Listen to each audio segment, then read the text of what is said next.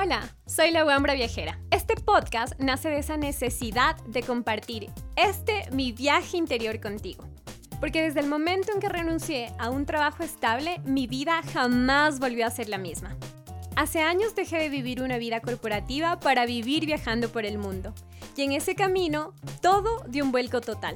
Descubrí que los viajes son mi mejor terapia. Ahora mezclo mis pasiones, que son conocer nuevos lugares, escribir y los negocios digitales, porque aprendí a generar ingresos desde mi computadora como toda una millennial.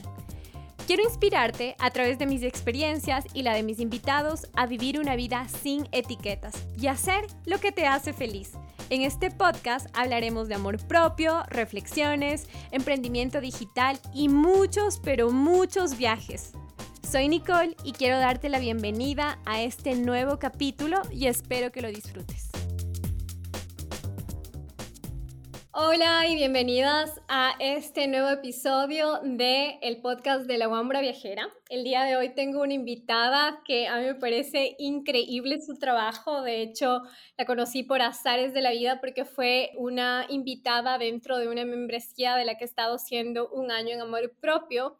Y cuando me dijo que se aceptaba ser invitada a mi podcast, me dio mucha alegría porque seguramente el día de hoy aprenderemos muchísimo. Así que les cuento acerca de Stephanie Essenfield.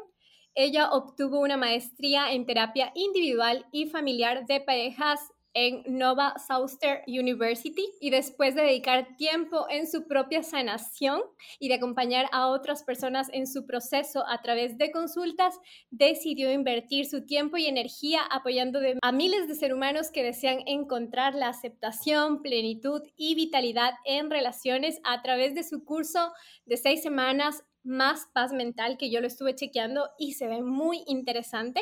Stephanie trabaja con personas que se sienten asfixiadas por la autocrítica, la duda y el querer gustarle a todo el mundo. La tristeza, la ansiedad, el rencor, el agobio y la autotracción. Así como con personas que están navegando por lo que significa mostrar cómo son en diversas áreas de la vida. Entonces, bienvenida Stephanie al podcast de la Wambra Viajera. Gracias, Nicole. Qué emoción estar aquí. Me emociona muchísimo, verdad.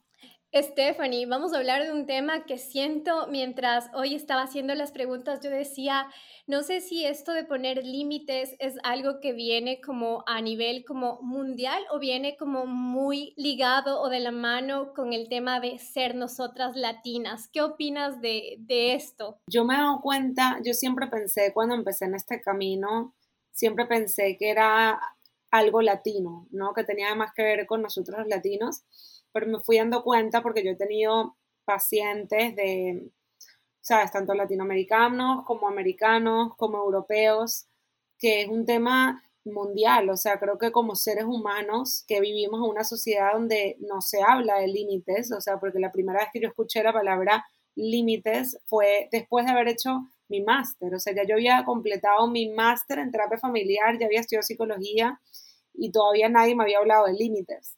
Cuando, cuando crecemos en una sociedad donde no se habla de límites, cada dinámica familiar tiene una manera de operar distinta, pero no se entiende eso de, de cómo haces cuando lidias con una persona que tiene límites distintos que los tuyos y al mismo tiempo que, que, que lo amas y que no lo quieres herir.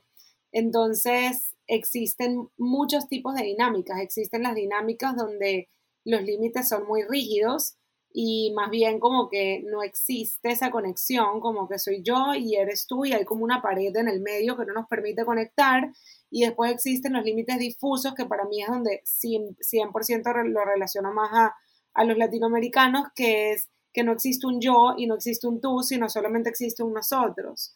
Y si yo tengo visiones distintas a las, a las tuyas o opiniones distintas a las tuyas o maneras de vivir a través de valores que son distintos a los tuyos, ahí es cuando entramos en conflicto, porque si no, si no sabemos cómo expresar un límite de forma asertiva, entonces más bien se genera una lucha de poder y de control que no nos lleva a ningún tipo de conexión ni con nosotros mismos ni con los demás. Y para que para un poco introducir al tema para las personas que, bueno, todos conocemos la palabra límites, pero ¿cuál sería tu concepto según la investigación y que has venido acompañando a muchas personas a poner límites? ¿Cómo tú los describes a los límites? Para mí es un set de reglas para que un espacio determinado se sienta seguro, se mantenga seguro. Ejemplo, eh, las casas tienen reglas, los colegios tienen reglas, las ciudades y países tienen reglas. Ahora, nuestro espacio interno, lo que es nuestra mente y nuestro cuerpo, también necesita reglas para que se mantenga seguro. Si no existen esas reglas, entonces es cuando se convierte en un espacio inseguro. Cuando una persona viene a mi consulta y me dice que, se, que está constantemente autocriticándose y que está dentro de un trabajo que no le gusta y dentro de una relación tóxica y constantemente se autojuzga, claramente hay una falta de límites impresionante porque ese espacio ya no es seguro. En algún momento lo fue, pero dejó de serlo en el momento que ya que esos límites no fueron puestos ni con otras personas ni con ellos mismos. Entonces, para mí es eso. ¿Sabes por qué te decía con el tema latino? Eh, tu observación es súper como interesante, pero sabes, o sea, nosotras crecemos desde pequeñitas, nosotras y nosotros, porque esto no viene determinado por el género de ser los latinos súper complacientes. Por ejemplo, nuestra familia cuenta un como rol súper importante dentro como del desarrollo de nosotras como personas. Entonces, siempre nuestra familia quiere estar en nuestra casa, no importa el tiempo que sea, ellos quieren estar ahí, no se van. Hay conjuntos que se hacen edificios donde primero vive el abuelito, luego viven los papás, luego los hijos. Y yo siempre me he sentido como súper fuera de contexto en esta sociedad donde no se respeta el espacio familiar. O sea, yo he venido con una lucha constante con mi familia de poner mis límites, porque para mí no es normal, por ejemplo, que eh, mi familia venga sin avisar o sin llamarme y yo tengo que parar como de hacer todo, absolutamente todo por atenderles porque no me parece como justo, pero en eso de marcar límites, muchas veces eh, muchas personas se han sentido como un poco como Nicole es súper fuerte, Nicole nunca le vamos a llamar o nunca le vamos a visitar porque ya no le gusta, pero no viene de eso, viene que para mí mi tiempo y mi espacio es sagrado y también honro el espacio de otras personas, entonces siempre que yo voy a ir a una casa siempre llamo y, digo, oye, puedo ir, estás ocupada, o hasta para llamarte por teléfono, me atenderías una llamada, este, estás libre para hablar 10 minutos, me puedes dar, pero este tipo de prácticas para mí ah, son súper naturales, pero para otras personas caen en antipatía, en eh, qué alzada, que es esta persona alzada. Nosotros le decimos a Ecuador a las personas que son así como súper, eh, no sé, como piquis, como que no, no se llevan ni hablan con nadie, pero para mí es respetar el espacio. ¿Cómo tú habitas y vives de esto? Claro, es que lo que yo veo es que en la sociedad el término respeto está muy tergiversado, ¿no? Em, que, que, tú como persona adulta, que tu mamá eh, te pide un favor, y tú no le quieres hacer ese favor porque no te sientes cómoda, porque no está dentro de tus valores, y le digas que no, viene esa mamá y te dice que falta de respeto después de todo lo que yo te di, ¿no? Es una falta de respeto, o sea, ¿quién está faltando el respeto aquí? O sea, ¿quién es el que está cruzando el límite de respeto de acuerdo a lo que se siente bien y no se siente bien en el otro? ¿No? Entonces, em, para mí hay como muchas, muchas palabras que, hay que como ponerles la lupa y empezar a definirlas bien, porque la manera como crecimos eh, nos hicieron entender respeto, como decirle que sí a todo y complacer a todo el mundo y, hacer a la mayor cantidad de gente cómoda. Y no es así, porque cuando tú empiezas a, a cruzar esas líneas internas que te dicen esto no se siente cómodo, es cuando empiezas a terminar resintiendo a los demás y es cuando empiezas a terminar resintiéndote a ti mismo. Y eso no le hace bien a nadie. Entonces, para mí los límites son amor, porque cuando tú estableces límites, tú estás siendo honesto. Y no hay, para mí no hay acto más importante de amor que la honestidad pura, que tú puedas ser real con, con la otra persona sobre qué es lo que está bien para ti, qué es lo que deja de sentirse bien para ti. Porque cuando haces algo que no se siente bien para ti, usualmente lo haces esperando algo a cambio, ¿no? Como que yo me sacrifiqué por ti. la próxima vez te vas a tener que sacrificar tú por mí. Todo esto a nivel inconsciente, porque no le decimos eso, ¿no? No le decimos, te estoy acompañando a almorzar aunque no quiero, la próxima vez que yo te pida para almorzar vas a tener que venir así no quieres. Eso no lo decimos. Eso está todo interno, ¿verdad? Sí, tranquila, yo te acompaño, estoy tan cansada, pero bueno, ¿no? Con esa, con esa expectativa de que algún día esa persona te devuelva el favor pero esa persona no te tiene que devolver el favor porque no hubo ningún acuerdo, hubo una expectativa que no fue dicha, eso es todo.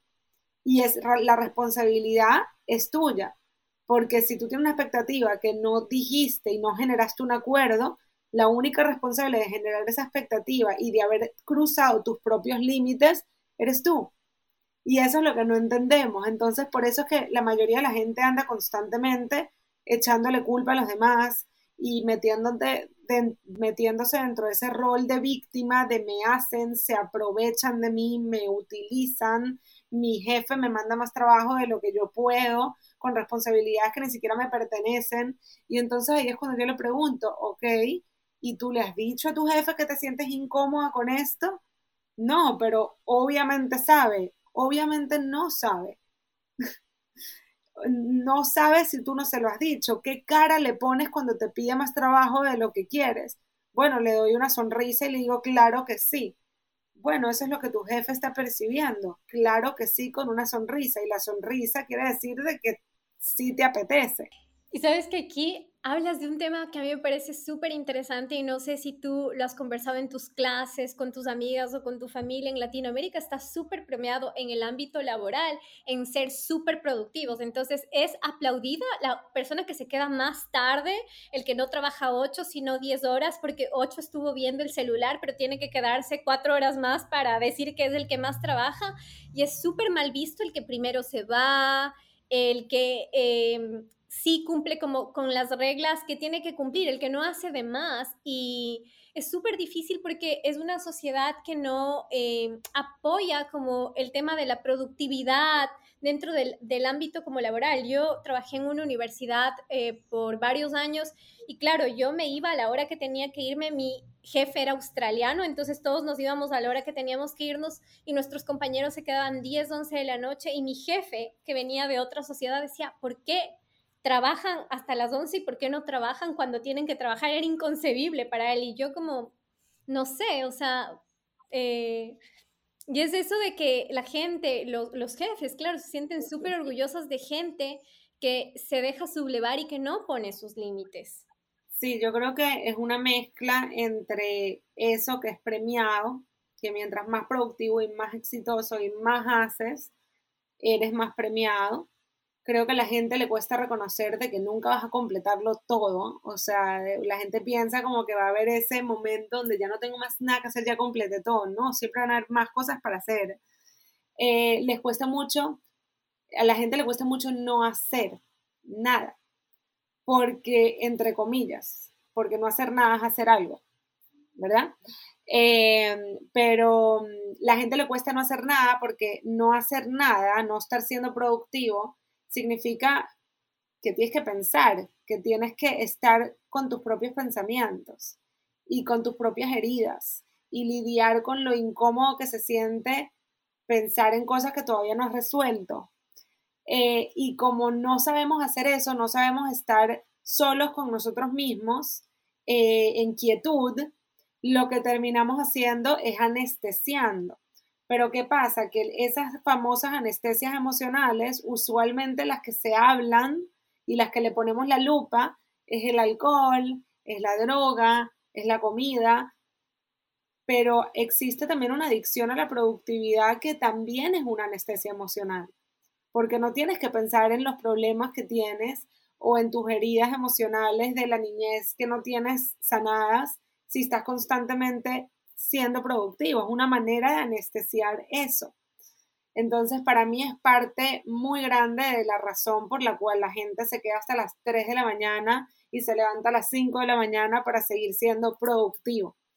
Eh, tiene mucho para mí que ver con eso. Y con esa, ese miedo de no ser suficiente o, de que lo reemplacen. Hay como un miedo al abandono y, al no ser, y, a, eso, a no ser suficiente, no ser suficientemente valioso y digno para permanecer ahí si no das todo de ti.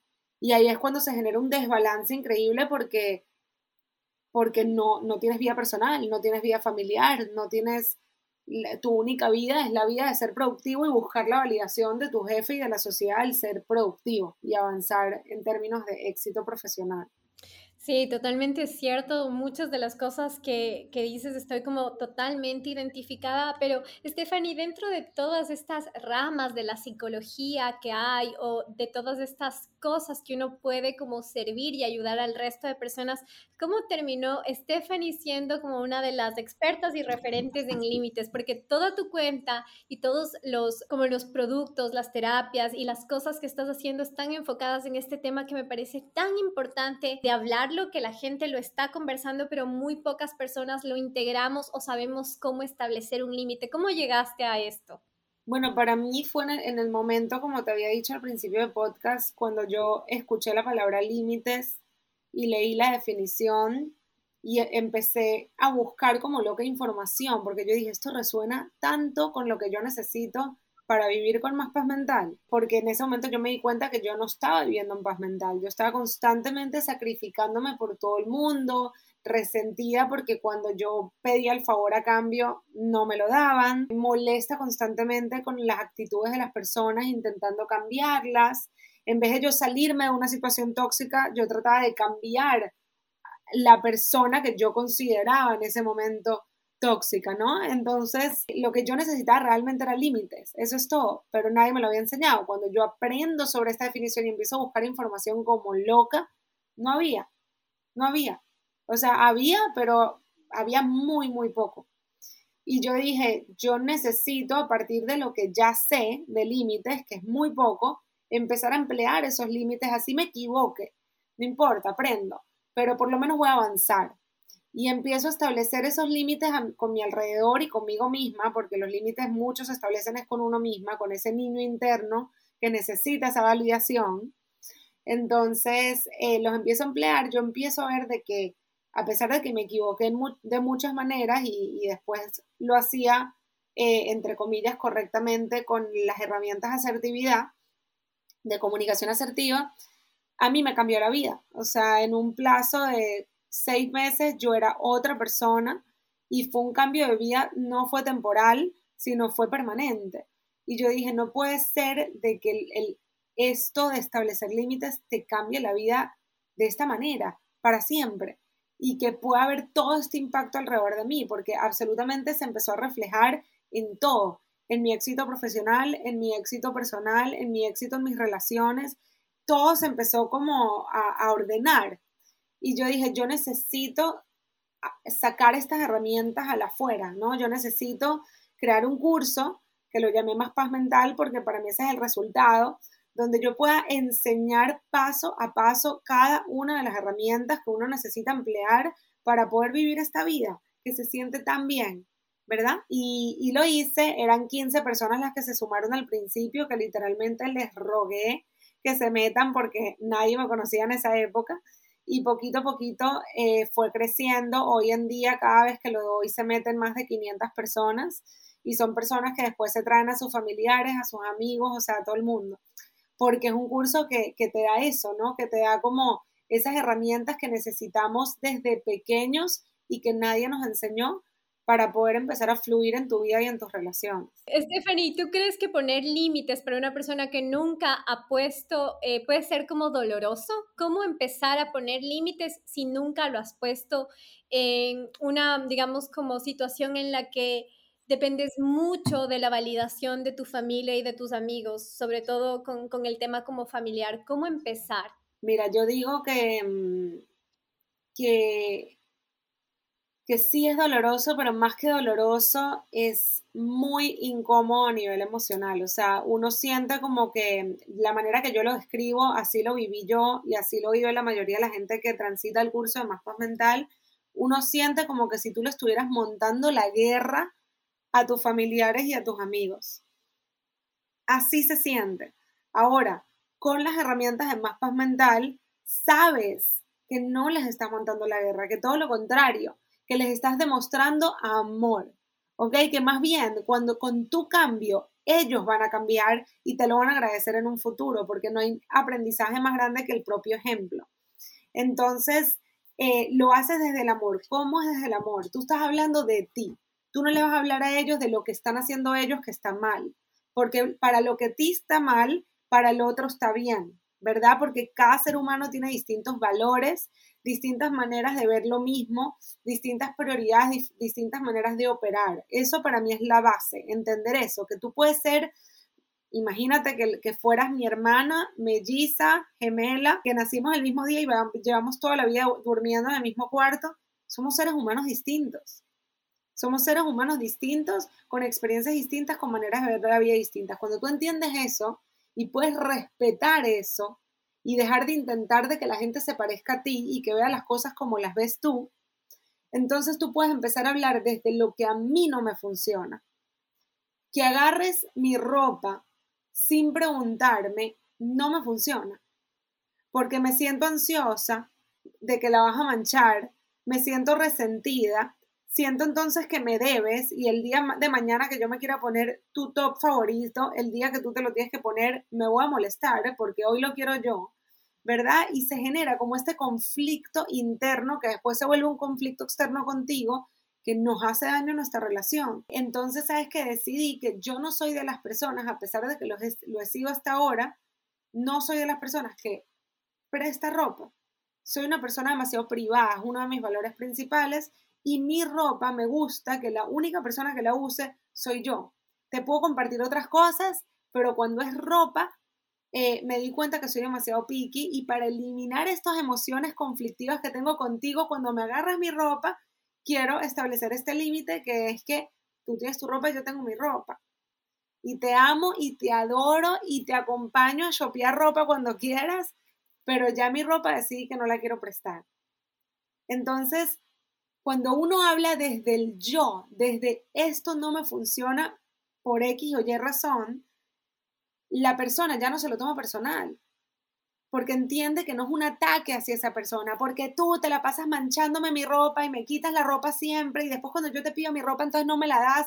No es una guerra, no es una lucha, no es una pelea.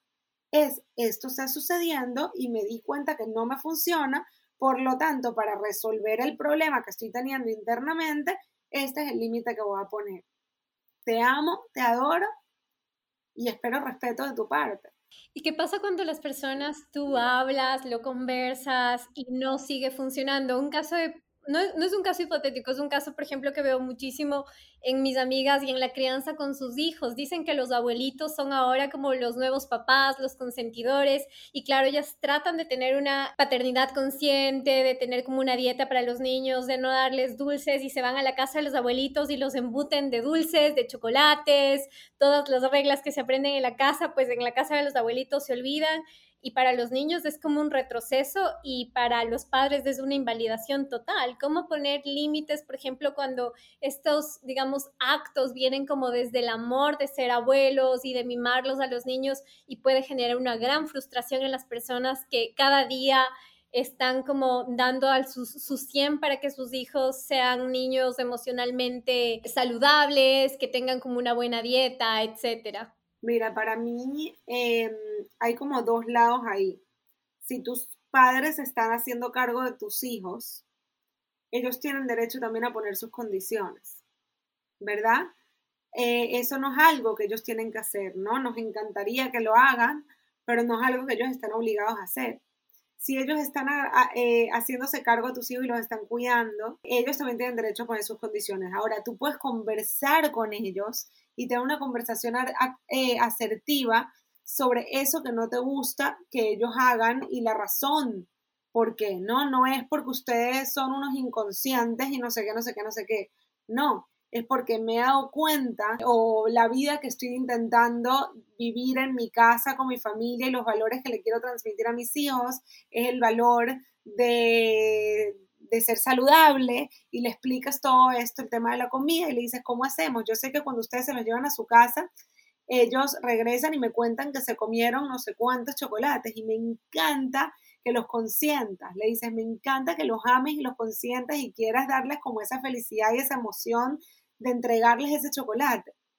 al mismo tiempo está esta situación, que tengo yo toda esta manera de que quiero criar a mis hijas o a mis hijos y estoy enseñándoles todo esto en casa y cuando se van contigo regresan a la casa y es como que todo el trabajo que hice esa semana ya no vale porque quieren su chocolate o sus miles de chocolate. Entonces le dices, ¿cómo hacemos? ¿Cómo hacemos? Porque no les quiero quitar a ustedes esa emoción de, de, darles amor a través de esas chucherías, porque sé que esas es muchas las maneras que ustedes demuestran amor, pero tampoco quiero afectarlos a ellos en tener estos mensajes conflictivos en casa y fuera de casa. Entonces buscan soluciones juntos. Mira, ¿sabes qué? Te voy a dar la marca de chocolate que yo estoy comprando, que es súper sana vamos a poner un número de chocolates. En vez de darle 10 en un día, vamos a poner 2. Uno después del almuerzo y uno después de la cena. O en vez de chocolate, ¿por qué no intentamos fruta? Les encanta las fresas. ¿Sabes? Como vamos a, buscar maneras que esto les funcione a ustedes y me funcione a mí también. Claro, es una manera como una negociación desde el amor también, o sea, no viene desde el imponer y decir, no quiero que lo hagan porque están malcriando a mis hijos y como desvalidando como su detalle.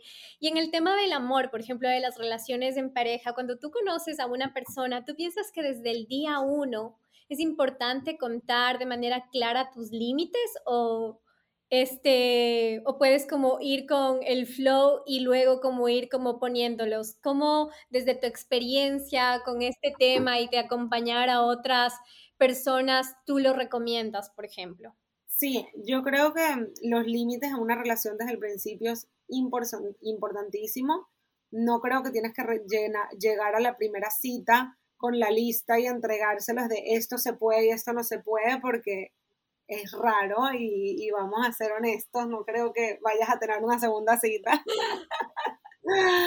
Em, pero sí creo que mientras la conversación fluye y, van tocando estos temas diversos, se los puedes ir diciendo de una manera asertiva, ¿no? Le puedes decir como, yo me he dado cuenta que, el, yo que sé, vamos a poner el típico tema de la infidelidad yo me he dado cuenta que la infidelidad hoy en día es demasiado común. Incluso hay mucha gente que decide eh, eh, casarse con personas o estar con personas que saben que le son infiel y simplemente lo que, lo que no quieren es verlo.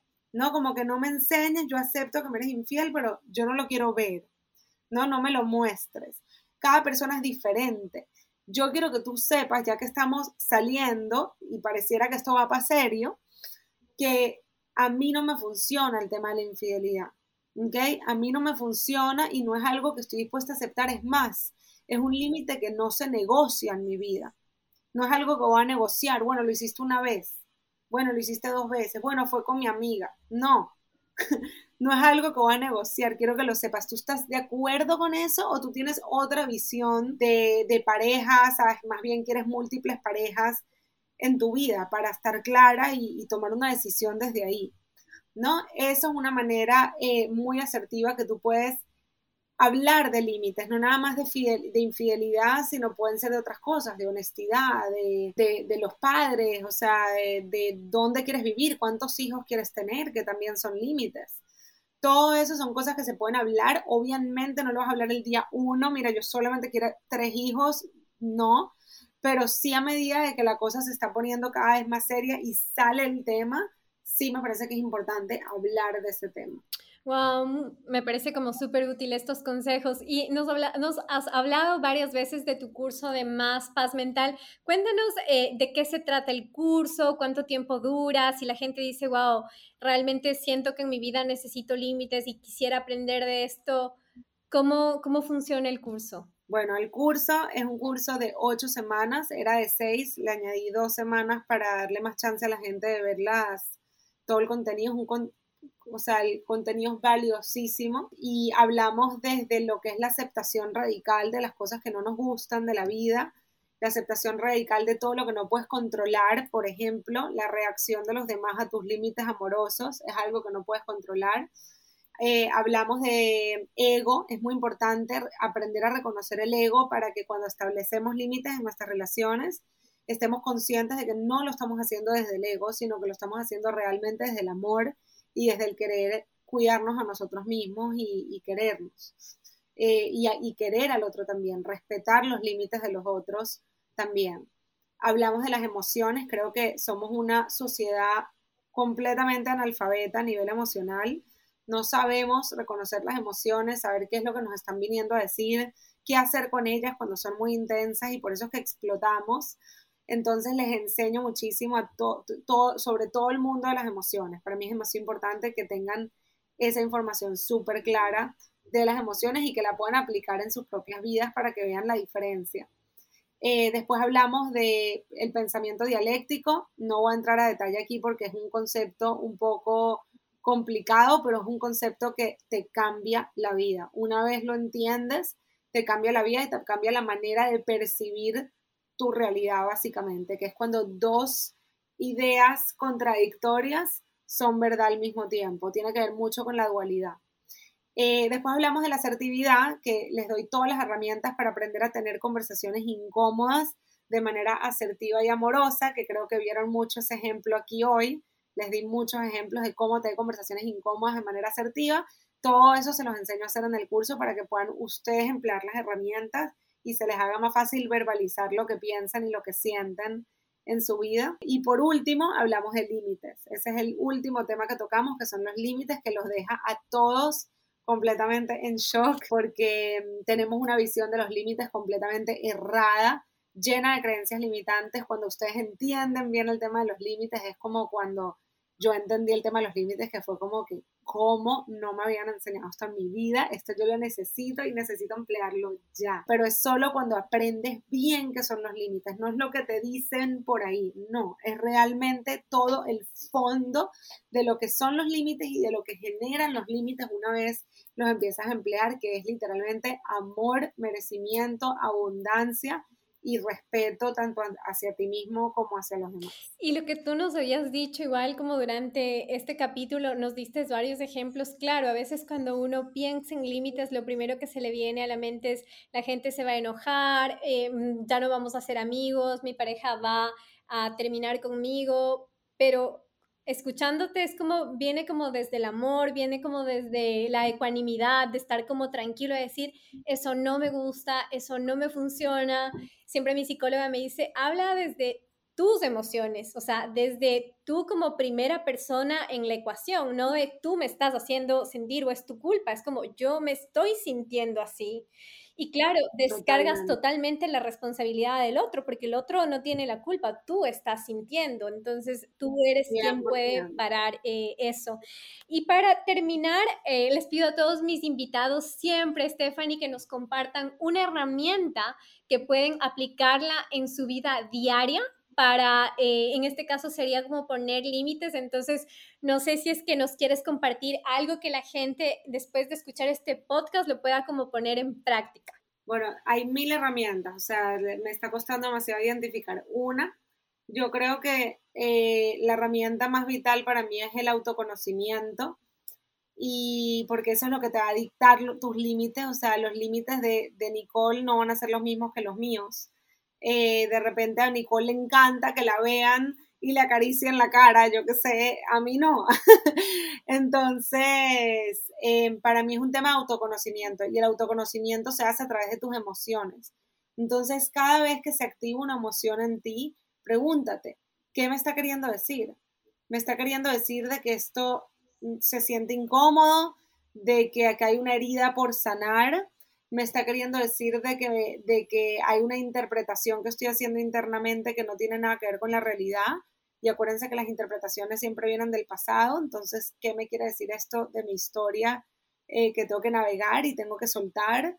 Eh, o alguna creencia limitante, ¿no? O sea, es como empiezan a cuestionar mucho cuando llegan una emoción a ustedes. O sea, ¿qué me quiere decir? ¿Para qué llegó? ¿Qué hace acá? Y no desde la rabia, no desde el autojuicio, no desde el qué fastidio que llevó esta emoción, no, desde el, desde el agradecimiento, porque literalmente las emociones son guías, son guías importantísimas, no importa si es ira, si es envidia, si es resentimiento, te está viniendo a decir algo valioso y está dentro de ti eh, la decisión de tomar una pausa y evaluar qué es lo que hay ahí. Entonces, esa sería mi herramienta. Si quieres más, te invito con todo el amor del mundo que seas parte de la próxima edición de Más Paz Mental que viene en octubre, octubre 5. Estoy a punto de ya cerrar las inscripciones, así que si escucharon este podcast y están interesados, bienvenidos. Eh, yo sería feliz de transitar todo este proceso y camino con ustedes. Muchísimas gracias, Stephanie, por tu tiempo. También no se olviden de seguirla en redes sociales. Ella comparte contenido valiosísimo, es súper generosa, no se queda absolutamente con nada. Así que si ustedes piensan que en su vida lo que necesitan es límites, pues tal vez este curso de eh, Más Paz Mental puede como ser una iniciación en esto. Quiero agradecerte por tu tiempo, por eh, haberte tomado el, el momento de estar aquí, compartir con nosotras, con nuestra comunidad este tema que tal vez puede cambiar en nuestra manera de vivir y sentir. Recuerda que si quieres seguir recibiendo información acerca de nuestro podcast y no perderte ningún episodio, suscríbete a nuestro newsletter donde además te daremos herramientas, cupones de descuento de nuestros cursos y también del de nuestros invitados para poder así crecer y seguir aprendiendo acerca de estas herramientas de desarrollo personal. Nos vemos en un siguiente capítulo y espero que hayas aprendido y disfrutado muchísimo de este.